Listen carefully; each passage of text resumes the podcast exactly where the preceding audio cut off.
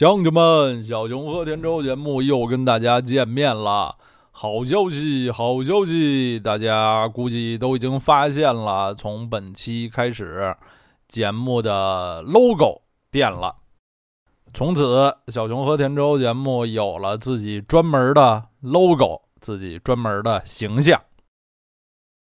节目开播也三年多了，一百多期了。以前一直在 logo 位置使用的是一个非常临时的照片照片就是一个八十年代的松下，呃，录音机啊，收录机的照片我家以前有这么一台收录机，呃，用了得有十年十几年，从八十年代一直用到九十年代，甚至啊。我都大学毕业了，它还放在我电脑边上。那时候其实早已经进入 CD 时代了，但是因为这台收录机一直没坏，我就还用它听听打口袋什么的。应该是听到了得有二零零二年左右吧，嗯，呃，感情非常深的这么一台松下收录机。后来就节目刚开播的时候呢。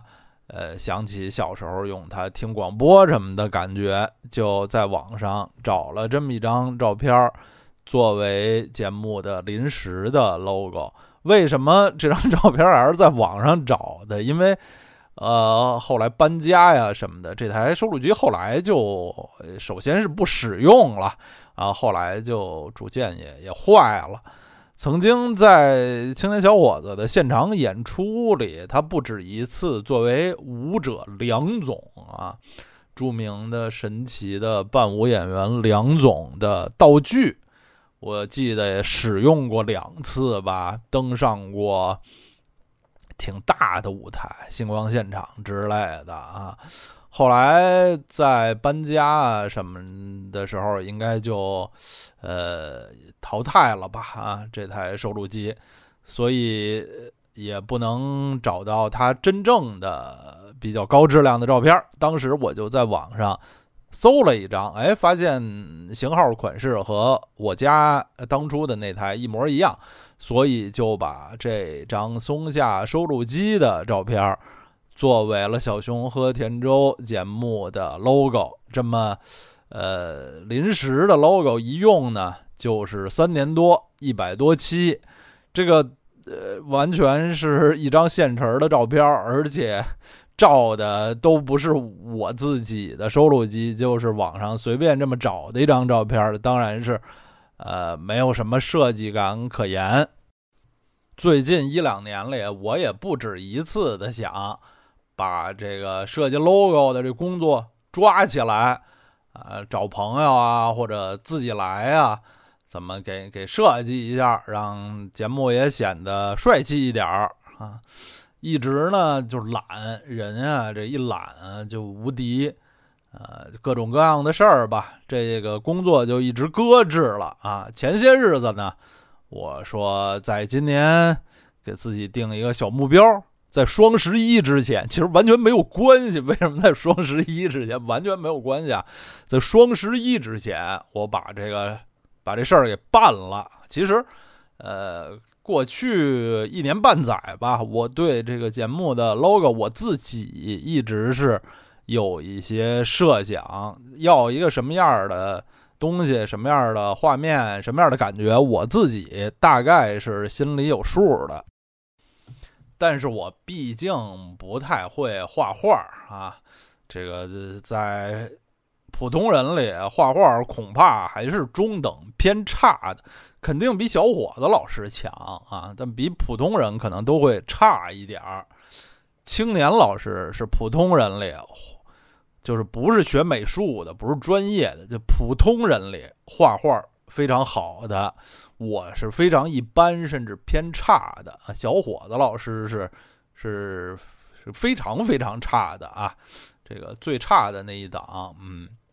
但是我这水平啊，就也是完全呃不足以说自己操起画笔来给节目设计一个 logo，所以最后呢，就是还是请教了专业人士，呃，这个基本的这个设想。这个概念呢是我出的，就是我说我说我要一什什么样的东西，就这么一小熊拿着一个碗，这碗呢就举得倍儿高，把脸都遮住了，就露出两只耳朵来啊，显得显出这是一熊，不是一个狐狸啊，一个狗或者什么的，哎，就挺挺香的，把这碗举得特高，好像在舔这个碗啊，就就这么一个感觉。嗯，就，呃，各方面就都简单点儿、可爱点儿、卡通点儿啊，然后就设计出了这么一个一个形象啊，我还挺满意的。就是我个人的审美基本上就是这样了。嗯，在前卫啊，在先锋、在现代派一点的设计，我是想不出来了，我可能也不一定能接受。呃，目前的打算就是在今后相当长的一段时期里，这个捧着碗的、看不见脸的、碗都把脸遮住的小熊的形象呢，就是《小熊和田周》节目的 logo 了。在这个新 logo 上，除了小熊的形象，大家还可以发现一个重要的信息，就是节目的英文名，这也是。第一次出现啊，节目的这个官方的正式的英文名叫做 “Country for Cups”，嗯，这个就是熊小熊为小熊准备的粥啊，直译过来就是给小熊的粥。嗯，小熊就是 “cup”，c u b，cup 呢是。一些猛兽的这个幼兽、幼崽儿，比如狮子呀、什么狐狸啊、呃熊啊，就一些这个食肉哺乳动物，它们的这个幼兽都叫做 cup。美国有一个著名的呃棒球队哈，baseball 棒球队叫 Chicago Cubs，芝加哥小熊队。就是用的这个这个词儿，球队的吉祥物也是那么一只小熊。这小熊的单词比较直截了当啊，不太复杂。这粥呢，稍微有点讲究。通常啊，我们都知道英语里说粥有一个单词儿叫 porridge，p o r r i d g e。啊，一般在这个英美文化的语境里，说起粥这种东西，都是用 porridge 这个词儿。但是首先呢，这粥这种东西吧，呃，我们所说的这个中国人喝的这些大米粥啊、小米粥、什么棒子面粥、八宝粥，就各种各样的粥。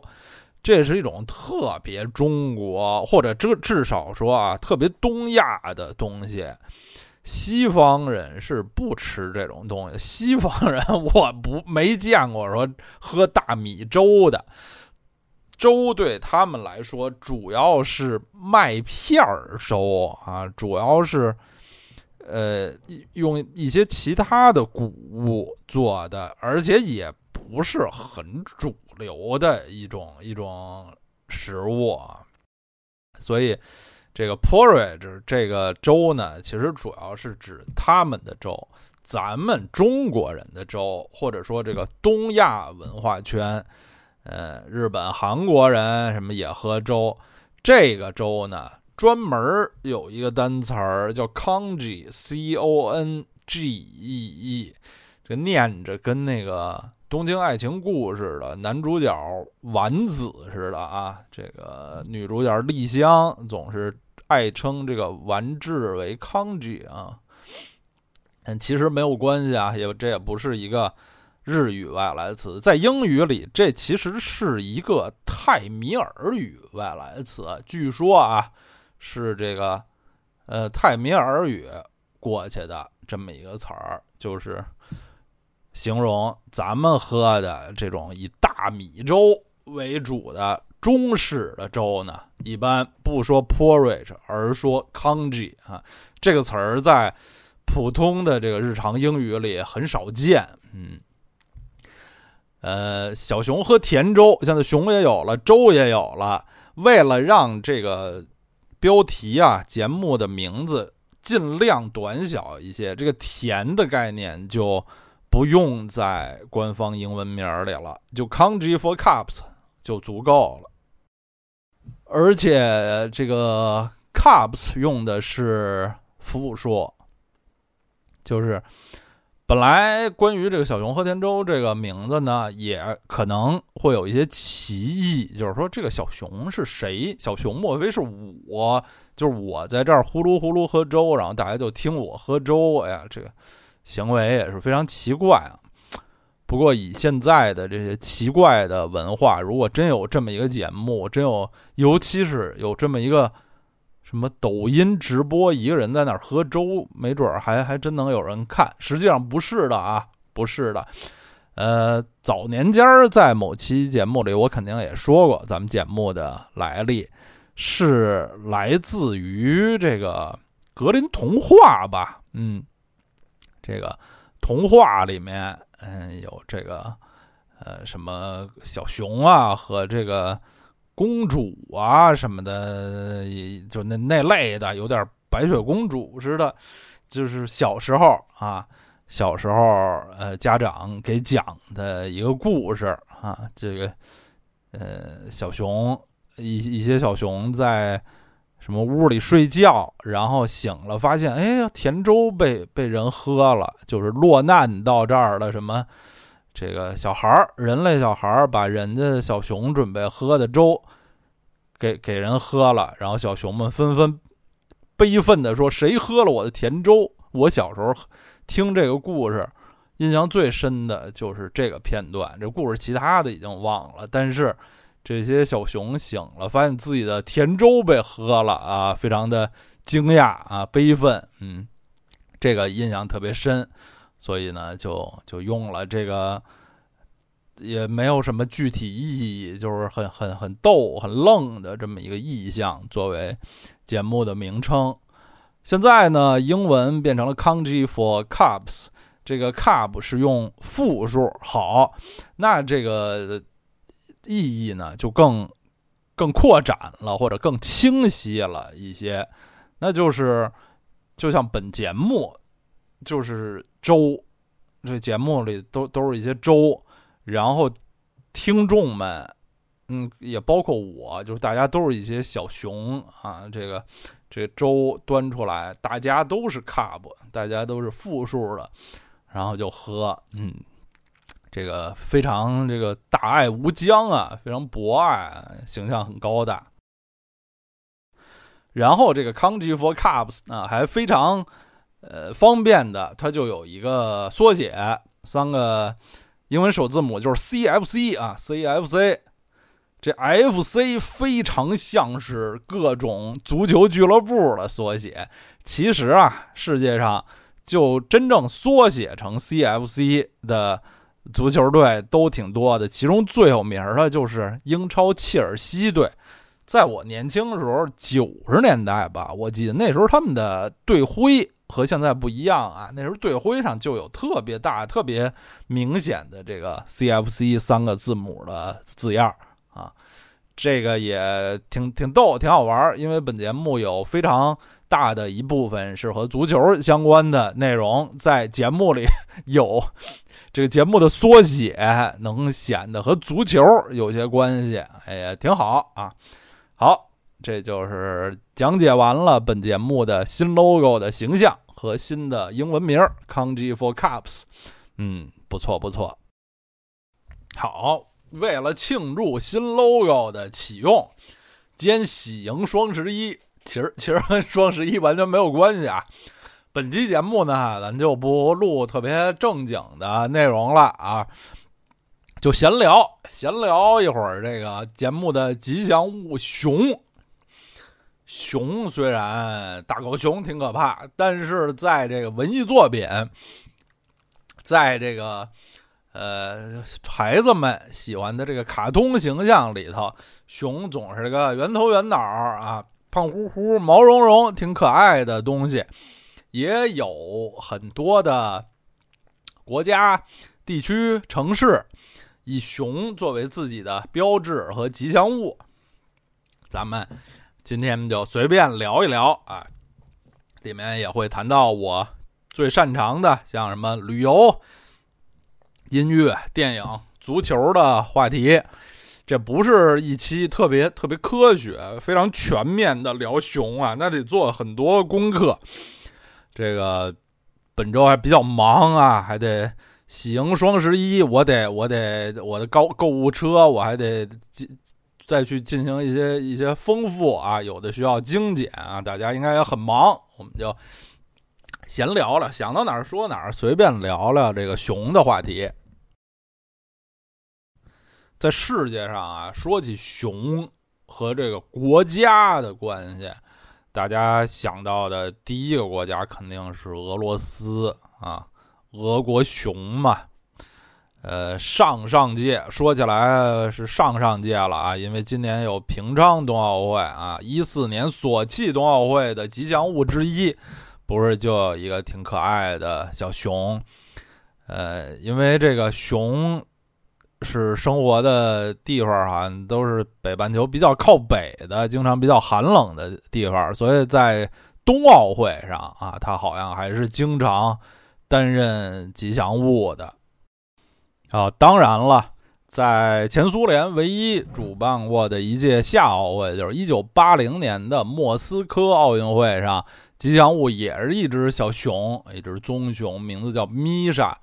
那届奥运会还有一个非常著名的画面，就是闭幕式上这只小熊还流下了一滴眼泪啊，也是非常呃令人这个心酸的一个画面啊。呃，然后俄罗斯国内的很多城市，它的这个城市的市徽啊，什么象征都是用熊或者和熊有关啊，因为。就不是特别著名的大城市，咱们就不一一细表了。然后，哎，说起熊，呃，那个美国加州，美国加州的州旗上头是那么一只正走着路的挺大个儿的这个棕熊，这个熊也是加州的象征之一。好，这个不细表的，咱先说完了。说几个今天细表的我比较熟的欧洲欧陆啊，你要问我呀，这个欧陆的城市哪几个城市一说就想起熊，我一开始就能想起三个，后来仔细一想呢，这仨城市还有一个巨大的共同点，都是首都啊，都是首都级的伟大城市。咱们这三个欧洲城市啊，进行倒数，从后往前排名来聊一聊。第一个就是西班牙的首都马德里。哎，大家一听就是说，一想到西班牙阳光明媚啊，很温暖，甚至炎热，好像一说动物，西班牙都在那儿斗牛，呃，跟牛死活过不去，好像不太想得到西班牙有一堆熊，觉得熊。应该是生活在比较凉快、比较寒冷，甚至就欧洲中部、北部一些的地方。但是呢，这个熊啊是马德里的象征，至少呢它是马德里市徽、市旗上非常重要的一个元素。在马德里的市中心有这么一地儿叫太阳门，是马德里的市内。公交的绝对的枢纽核心，你坐地铁呀，经常要在那儿倒车，而且这太阳门本身也是一个就是商业的一个非常发达的地方，它离呃马德里的这个主广场大广场，所谓马约尔广场也非常的近。这太阳门从地下地铁出来呢，自己也有那么一个不太大的半圆形的广场，这个广场上。这广场的其实是一侧啊，就有马德里著名的这个地标建筑，呃，或者地标雕像吧，就是这个熊和树莓的雕像，就是这么一只熊站着啊，伸着爪子，好像是要去抓、要去摸、要去掏这个树上的果子。这个树呢，叫做树莓树，这莓是草莓的莓啊。反正是就是应该就是一种一种浆果类的植物吧。这什么什么莓，我们当然最熟悉的是草莓，可能还有蓝莓什么的。大家知道草莓那个那个植物啊，不是不是很高，它不是长在这个木本的树上，而据说马德里古时候这周边生长着很多这个树莓树，就是。还是颇颇有一些高度木本的，但是上面的果子呢是这种啊 berry 浆果，而熊很爱吃这种浆果。那时候据说马德里啊不像现在这么干燥啊，这个生态环境还不错，有很多的树林儿啊，也颇生长着生活着一些熊，所以啊，从很久很久以前，这个熊和树莓。就成了马德里城市的象征，也颇有好几百年了啊！从中世纪那会儿，据说啊，这个他们哥俩一个动物一植物，就就是一组合，熊和树莓组合，就是马德里的象征。现在在这个马德里的市徽、市旗上，而且还有马德里两大啊著名足球俱乐部之一的 Atletico Madrid。马德里竞技队的队徽上面也有这个熊和树莓的雕像啊！去马德里旅游肯定就是绝对想不经过都不可能，必须会经过太阳门广场啊！大家也都会去顺便跟这个熊和树莓照个相。不过呀，一个是这雕像不是太大，本身就不是太大，而且人太多，乌泱泱的啊。那儿永远这一天到晚到大半夜里人都特别多，就想清清静静的和这个熊和树莓照张相，难度堪比啊！在美国首都华盛顿林肯纪念堂里，想清清静静的跟林肯雕像照个相，几乎都是不可完成的任务。好，马德里和熊啊聊完了，哎，如果说这马德里和熊吧，是有点你。得稍微想一下，哎，马德里的象征是什么呀？哎哦，是熊啊，熊和树莓啊。不这么细想，可能想想不起来。前两位城市啊，那就没法儿这个想不起来，因为他们从城市的名名字就跟熊有关啊。这个第二位就是瑞士的首都伯尔尼。我知道啊，时至今日，肯定就是如果。问一些小朋友，瑞士首都在哪儿啊？呃，肯定很多人还会说错，或者就是打磕巴啊，想不起来。因为伯尔尼绝对不是瑞士最有名的城市啊，也不是瑞士最大城市。瑞士有日内瓦、苏黎世啊，甚至巴塞尔，都比伯尔尼要大啊。但伯尔尼人家是首都，一个比较低调的首都。这伯尔尼和熊的关系就大了，它这名字 B E R N 啊，无论是德语啊还是英语拼写都是 B E R N。这个熊 Bear B E A R，呃，英语、德语很多词根都差不多，这个熊都差不多是就是这这么一个一个 B E 啊，什么 B A 啊打头的这么一个词根，而这个。伯尔尼这这名字，当然了，啊，现在基本可以断定说，这伯尔尼的这名字并不是说它就来自于熊，由熊命名的。但是，就它这名字很容易啊，跟熊拉扯上关系，因为这俩词儿，尤其是这个词儿的开头部分长得差不多啊。呃，可能是不是古时候那儿也生活着熊，所以啊，从恨不得一千年前，这熊就一直是伯尔尼这地方的呃标志象征了。刚才我们说马德里和熊啊关系还挺密切，但是看熊呢，一般也就是去太阳门广场看一这个熊和树莓的雕像。马德里的动物园吧，离城市特别远，那马德里西郊远了去了，好像一般去马德里旅游的人都不会去的动物园，我也没去过。呃，据说是动物园跟水族馆在一块儿的啊，这个也挺大，因为离城市特别远。嗯，反正没没去过啊，里头肯定是有熊，这动物园里能没熊吗？而伯尔尼看熊绝对不用去什么西郊，挺老远。在伯尔尼看熊方便啊，不用去郊区，就恨不得在市中心。因为伯尔尼的形状吧，特怪，是它这这条河维格河绕一个大拐弯儿。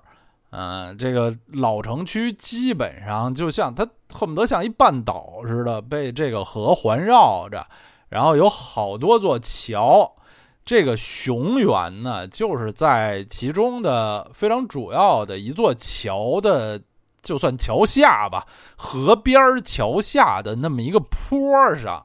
这熊园叫什么 Bellen Graben？这这咱别学啊！这我这个这这简直不叫德语，就那么个意思吧？啊，Bellen Graben，它是它是一个不是动物园儿它是一单独的一个熊园有时候也译成熊院，就是草字头那个啊，这个什么什么那个文苑啊，什么也也也也作为姓儿，就草字头那个念院。北京有什么西苑啊？有时候也译成熊院，就它呢不是一个大的动物园的一部分，它是一单独的这么一个，你说不清那么一个，真是世界上独一无二那么一地儿。它在河边的这个坡地上，它都不是平地，它是一个坡，当然都围着栏杆什么的啊。里头是不是有个一两只熊？因为好多年前去的，我也不记得了。而且这个熊这种。这种动物吧，是这个卡通形象和真实形象差距经常比较大啊。这卡通形象非常可爱，真实的，呃，就这么灰不溜秋那么一东西，从桥上挺老远的，都我就我就记得都看不太清。你说那边，你说那坡上有只熊，那那就有啊，呃，也看不太清，反正。这个伯尔尼挺好玩啊，风景挺好，因为这熊呢离城区呃很近啊，或者说它就在城区。这个好事的游客也经常要可以去看望一下这熊，但是呃，我并不觉得这看熊是伯尔尼非常了不得的一个一个项目和景点儿，但伯尔尼。它的象征是熊，这一点是毫无疑问的。所以市区里有很多的熊主题的雕像啊，有一些什么人的雕像，四面都有熊。有一些博物馆门口不是这大狮子把门，都是大熊把门。在博尔尼，呃，看到这个熊的形象还是非常轻松的。博尔尼这个熊城有一个著名的景点儿。啊，在我心目中是非常重要的景点儿，是非常推荐的，就是它的球场。这球场啊，在郊区了，这是真正的郊区了，得坐呃电车，有轨电车专门去了。这球场现在是一个崭新的、非常现代化、很漂亮的球场，就叫瑞士球场或者叫瑞士首都球场吧。它是。呃，伯尔尼当地的这个瑞士的顶级球队，呃，年轻人博尔尼年轻人队，或者也译成博尔尼小伙子队，诶，跟小伙子老师又拉扯上了关系。BSC Young Boys，这博尔尼年轻人队今年还在历史上史无前例的第一次进入了欧冠联赛的正赛啊，相当了不起，因为他是。上个赛季瑞士超级联赛的冠军，呃，不过在欧冠正赛，他当然是最弱的球队之一，和尤文图斯、曼联分在同一小组，那肯定是这个基本上是输多啊，平少。当然了，我们不是因为小伙子队去看这个瑞士球场。当然了，如果大家觉得他跟小伙子老师有关，进行这种恶趣味朝圣也没关系，挺好。去他那儿朝圣的最主要原因啊，是这个球场它的前身，嗯，冯克道夫或者译成范克多夫球场，就是和这个球场是在同一片地儿。现在的这个新球场是二十一世纪吧把那个旧球场给推了之后盖的新球场啊。二零零一年把旧的球场拆除了以后盖的这个新的叫瑞士球场。它之前的老球场叫冯克道夫球场，那球场是世界足球史上。最著名的一场比赛之一，史称伯尔尼的奇迹，就是一九五四年世界杯的决赛啊。当时的西德队联邦德国队啊，在开场很快就零比二落后的情况下，最后连扳三球，击败了当时世界上无可争议的第一劲旅匈牙利队。这也是德国的球队啊，包括前西德队历史上第一次。夺得世界杯的冠军，嗯，也是世界杯史上起码是决赛最著名、最典型的一次以弱胜强的战例——伯尔尼的奇迹啊，Miracle of Bern。这个现在这座球场前面还有很大的这个告示牌，上面有呃五四年那场比赛的画面、比分啊。确实是太著名了，然后就是德国啊，著名的那部电影儿就叫《伯尔尼的奇迹》，二零零三年的一部德国电影儿啊，我是一有机会就要推荐这部电影，这是我我看过是最优秀的体育电影之一，那当然也是最优秀的。足球电影之一了，这个讲述了在这个伯尔尼的奇迹，呃，前前后后，还有当时一户普通的这个德国人民啊，老百姓他们家的生活。这伯尔尼的奇迹对于联邦德国来说确实是太重要了，就帮助国家。人民从这个二战失败的这个阴影啊，战败国的这个耻辱中迅速走出，迎来了五六十年代的经济奇迹啊，是德国非常重要的一件事儿啊。伯尔尼正好也是瑞士的德语区，嗯，如果大家去伯尔尼啊，去这个前冯克道夫酋长所在的地啊，进行这个朝圣啊，还是非常推荐的。哎，咱们从瑞士说到了德国，那么就要说欧洲或者是世界宇宙第一熊城，就是德国的首都柏林啊。这个熊是柏林的象征，它的市徽、市旗上面都是一只大黑熊。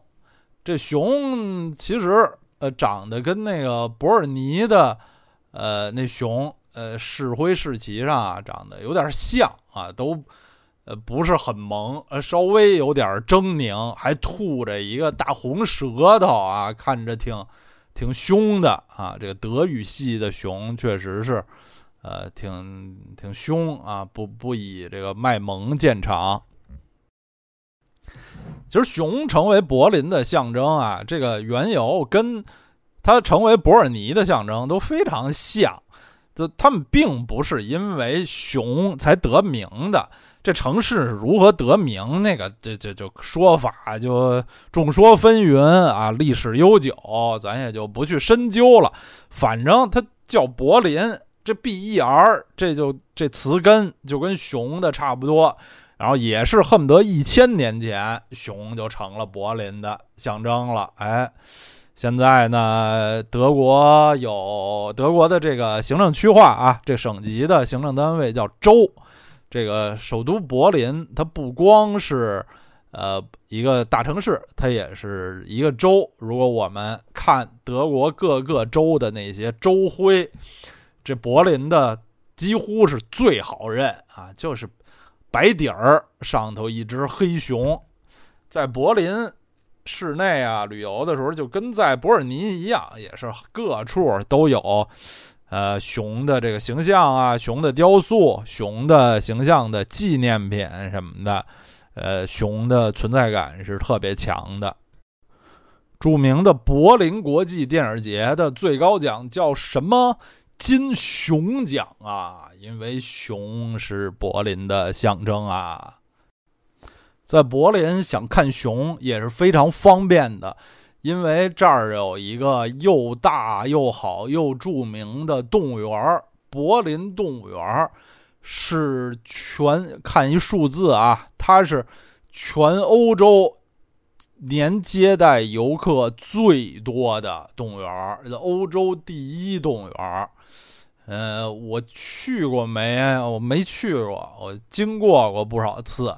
因为柏林的 动物园吧，可能对于游客来说，它首先就像马德里的太阳门一样，它是一个交通枢纽。柏林的动物园车站是一个超级交通枢纽，在柏林市内交通上，它的地位，我觉得要超过什么火车站啊，什么那些的。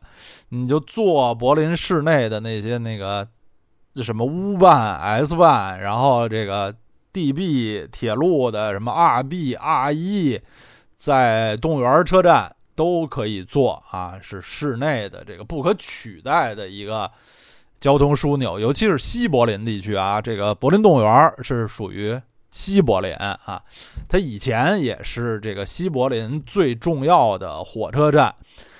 柏林现在的这个主火车站啊，就这个柏林这个 Hauptbahnhof，其实是非常新的，是二零零六年。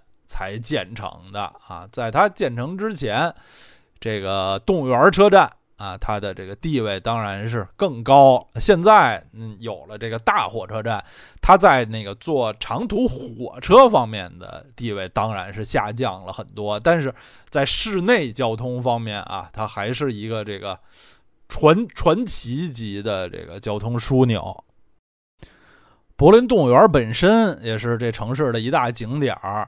它的大门就非常著名啊，很有异国情调的那么一个建筑，看着是像这个中国唐朝式或者说这个日式的这种建筑的大门门口呢，这个大门还是蹲在那个两只大象的这个石雕上头啊，也被称为大象门熊，柏林的象征。当然也是这个，呃，柏林动物园的这个拳头产品，不是产品啊啊，这个明星之一。在前十几年啊，柏林动物园一度拥有过一个这个世界动物界的超级明星啊，是，真是前十几年了。主最他最红的是大概零七零八年那会儿吧。是这么一头小北极熊啊！记得那时候成了这个全球的媒体大明星，名字叫什么克努特啊？K N U T 是念克努特还是念努特呀？我我闹不清，反正就是那么白色的啊，北极熊。当时是怎么回事儿呢？说这小熊啊是。这柏林动物园有三十多年啊，没有没有过这个，等于是自己人工啊喂养大的这个北极熊熊崽儿了。它那个好像是出生很呃很快，是就就他的父母啊怎么就是是就去世了呀，还是抛弃了他呀什么的？就是柏林动物园的这个。工作人员啊，悉心的、精心的把它养大，等于是人养大的一只熊。而且这个克努特这小熊长得又很很可爱、很俊俏。本来这北北极熊白白的啊，就就就挺挺干净啊，挺招人疼的。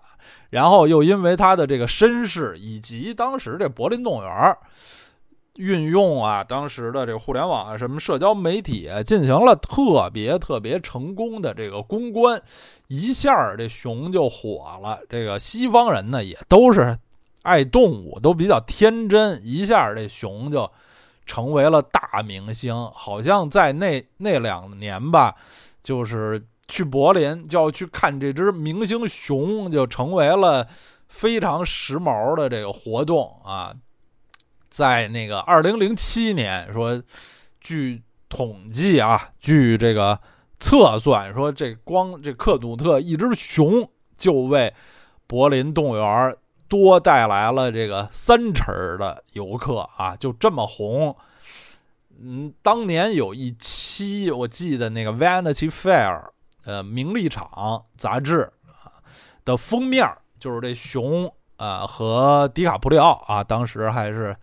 呃，也还比较年轻啊，比现在要年轻不少的迪卡普里奥。当然，那张照片不是他们俩合影啊，就是 P.S. 的，就把这个人和熊啊，当然那熊小小的，那时候有没有一岁呢？这只小熊啊，把他们俩的照片 P 在了一起，好像那是一期有关环保吧，还是什么气候变化，呼吁大家来。关心这个环境、关心生态的那么那么一个一期主题的杂志，这位克努特小熊啊，成为了大明星啊。呃，当然后来啊，随着这个熊越长越大，就不如小时候那么可爱乖巧了。嗯，就这个明星的这个号召力就下降了一些。嗯，然后呢？最后是非常不幸，二零一一年啊，在他其实是只有四岁的时候就，呃，不幸去世了啊。这个结局呢是是比较令人悲痛啊。去世的原因呢，就是说他好像也是有一些先天的疾病啊，好像这个基因啊，甚至精神方面啊，其实是有一些不是不是那么非常的。非常的结实啊，就很不幸啊，因为通常熊这种动物的寿命还是比较长的啊，这么一一只啊，一度非常的走红啊，是媒体明星啊，大家关注焦点的一只小熊啊，很年轻的时候就英年早逝，也是非常令人惋惜的。最后啊，咱们不说熊，说说这动物园车站。我最早知道柏林的动物园车站，那是九十年代初，我可根本没去过柏林，也没去过，也没坐过柏林的这个轨道交通什么的。我是怎么知道这个地方呢？是我非常热爱的爱尔兰乐队 U2，他们。一九九一年底发行的那张专辑《Ashton Baby》的打头曲 A 面第一首就叫《Zoo Station》动物园车站，其实就是以柏林这个动物园车站命名的。其实这个《Ashton Baby》呃这张专辑呃基本就是完全是在柏林录制的。很多他们的灵感啊，都是来自当时这个两德统一啊、冷战结束啊，以及柏林城市本身。可以说，柏林这个城市给了 U2 乐队呃新的很多新的灵感，甚至新生，让他们找到了一些后来他们九十年代的新的方向。其实，就从专辑的这标题。就可以看得出来，这个 Ashton 就 A C H T U N G，我当时一看，我说这什么玩意儿啊？英语里有这么一词儿吗？后来就知道它是德语啊。当然，我这发音肯定也是特别特别糟糕啊，大家不要小喜。它基本上就相当于呃英语里的 attention，就是注意啦，大家注意啦，看这儿啊，基本上就是这么这么一个意思啊。这个，呃，专辑的标题啊，其实也也就是那么一句胡话啊，并没有什么太多的讲究，也在某种程度上也是纪念他们。呃，这张专辑是在德国，在柏林录制的。这张专辑的这打头曲啊，《动物园车站》Zoo Station。后来 U2 好像就就特别喜欢这名儿，他在为宣传这张专辑后呃的巡演，U2 的那次巡演九九十年代初吧，好像九二九三年那次巡演就叫 Zoo TV Tour 啊，什么动物园 TV。动物园 TV 巡演，然后呢还没完，就他们的下一张专辑，九三年的那张争议非常大的、喜欢喜欢的人很少的那张专辑《Zuropa》，其实这个灵感啊，或者说这个这个文字的这个灵感，都是来自这个动物园车站 Zoo Station。现在大家去柏林这动物园车站啊，如果坐地铁，就所谓这 U-Bahn，我 U 就是这德语的 U 啊，就是 Underground 地铁的这个简写。呃，其中呢，它有一个二线地铁，就叫 U 二啊，就是 U Two。当然，这是一巧合，这 U Two 肯定不是 不是因为柏林这地铁，柏林这地铁也不是关于。呃，不是因为 U2 乐队啊命名的，这是一个挺好玩的巧合，就是这儿正好这个给了 U2 很多灵感的这个火车站，这个地铁站呢，它还正好有一条经过这里的线路，就叫 U2 啊，这事儿也挺逗的。好的，拉拉杂杂也说了这么些，从 logo 到。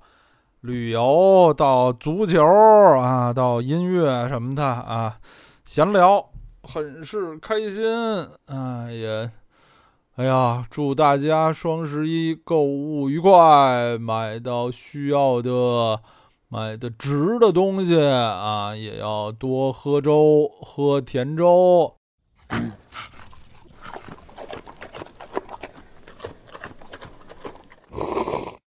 暖和和的粥，多么养胃，喝了多么舒服。好，那我们下期再见。